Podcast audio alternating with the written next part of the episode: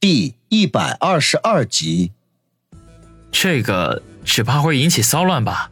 你在中学生当中很受欢迎的。王宇不禁迟疑起来，可想而知，如果林雪飞出现在王鑫学校门口，会是什么样的情形？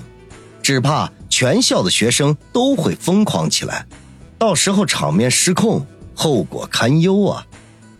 林雪飞侧头想了想，说道：“说的也对，那大不了我躲在车里不出去好了。”也好。王宇点点头，能给王鑫一个意外的惊喜，他也是很高兴看到的。这时候，那个婆车的中年女人走了过来，王宇识趣的和林雪飞道别，开车扬长而去。回到家里的时候，已经是将近凌晨三点钟了，家人早就睡下了。王宇蹑手蹑脚的回到房间里，脱了衣服躺在床上，才长长的吐了口气。今晚发生的事情有点多，他得消化消化。王小雷的事情算是很成功，尽管一切都是假的，可是至少令他在同学面前扬眉吐气了。尤其是把冤家对头黄雅琴气得愤然离开，让人无比的解恨。不过由此却出现了另外一个问题，就是以孙威的能力，恐怕根本就无法弄出这么大的排场来。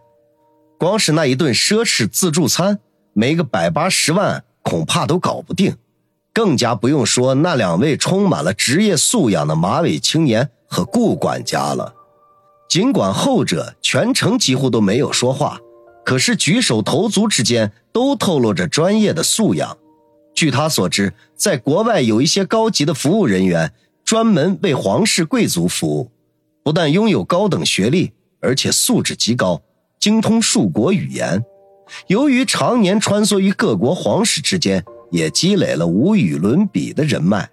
一般的富豪即便有钱，也是请不到这样的人才的。那位顾管家就给了他这样的感觉。至于马尾青年，尽管年纪不大，可是从他身体素质和一举一动来看，绝对是专业人士。如果动起手来，他恐怕在其手下。走不出三个回合，像这样的人也同样不是有钱就可以聘请到的。难道安排这一切的另有其人？王宇枕着胳膊想。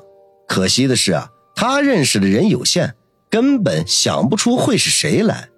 这个时候，他的老爷机忽然响了起来，拿过来一看，是孙威的电话。正好问问他。王宇会心一笑，把电话接通。喂。宇哥，是我孙威。电话那头，孙威声音谄媚的说道：“知道。”王宇沉声的说：“宇哥，今天的安排还算满意吗？”孙威小心翼翼的问：“很好。”王宇点点头，心中盘算着怎么开口问：“林雪飞的出现是个意外。”孙威解释说道。王宇心中一乐，正苦于不知道如何开口，孙威这货。居然自己送上门来了，当下冷笑说道：“只怕整个安排都是意外吧？”啊！孙威吓了一跳，尽管连呼吸都急促了起来。孙威，我虽然不太了解你的实力，不过我想你肯定不会弄出这么大的排场来。说吧，背后安排这一切的是谁啊？王宇沉声的问：“你看，这个。”那个我，孙威支吾起来，怎么有难言之隐？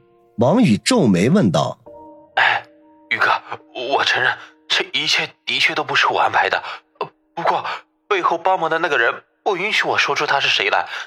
其实我也不清楚他是谁，反正他交代说用不了多久你们就会见面的。对不起，宇哥。”孙威结结巴巴的说道：“果然背后有人。”王宇心中暗忖，挂断了孙威的电话，王宇久久的难以入睡，脑海不断的在想着背后的那个人会是谁呢？结果却全无头绪，实在无法入睡，索性把林雪飞送给他的手机取了出来，打开微信，愕然发现林雪飞至少发来了二十几条信息，都是问他是否安全到家什么的。王宇想了想，给回复了一条。告诉林雪飞自己已经到家，只不过因为接了一个很重要的电话，才没能及时回复他。结果等了半天，林雪飞才回复：“我已经睡了，明天再联系。”坏蛋，你也早点休息。王宇心中没来由的一暖，随意的查了一下手机的其他功能，感觉到眼皮发沉，便将手机放在枕头边，渐渐的进入了梦乡。这一觉睡得昏天黑地，王宇醒来的时候，居然已经是中午了。爬起来，大大的伸了一个懒腰，穿好了衣服，推门出去，就见王鑫盘腿坐在沙发上，一面啃着苹果，一面看着电视。听到开门声，看也没看一眼，说道：“大懒猪，睡醒啦！午饭给你留在了锅里，自己吃吧。”王宇并没有感觉到如何肚饿。就走过去，坐在王鑫身边。今天怎么破天荒的看上电视了？王鑫朝电视机努努嘴。喏，林雪飞的专访。王宇愣了一下，电视里播放的是一期专访节目，女主持人正在和林雪飞互动，问着一些粉丝们很关心的问题。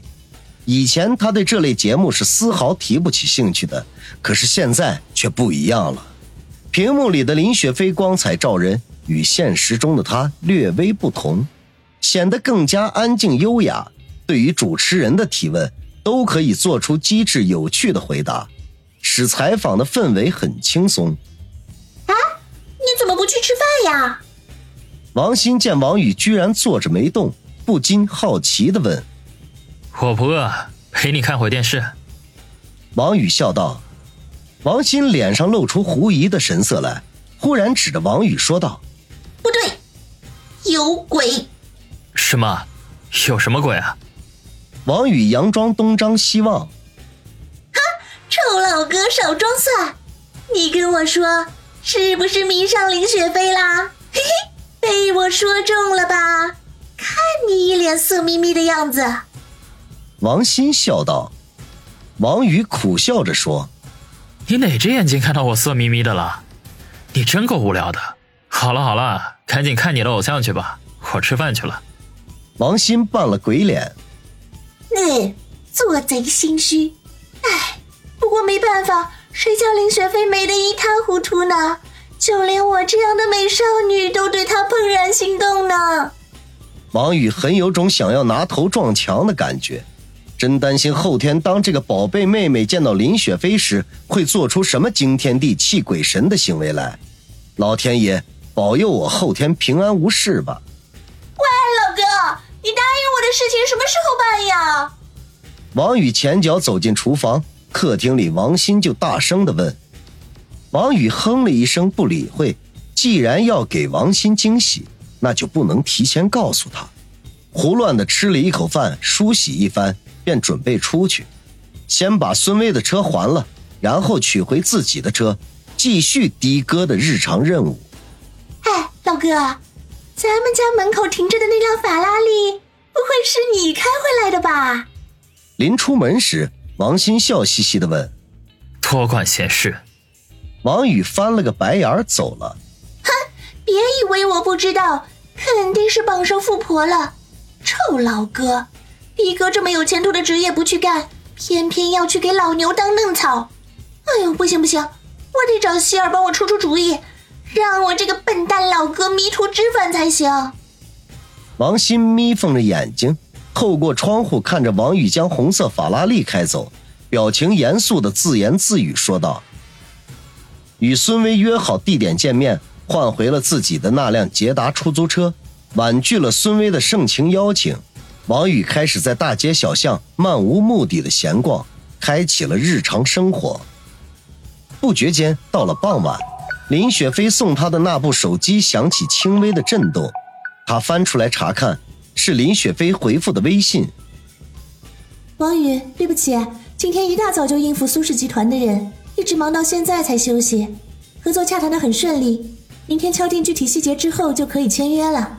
明天晚上我有充裕的时间陪你们兄妹吃饭，问问小妹喜欢吃什么，我请客。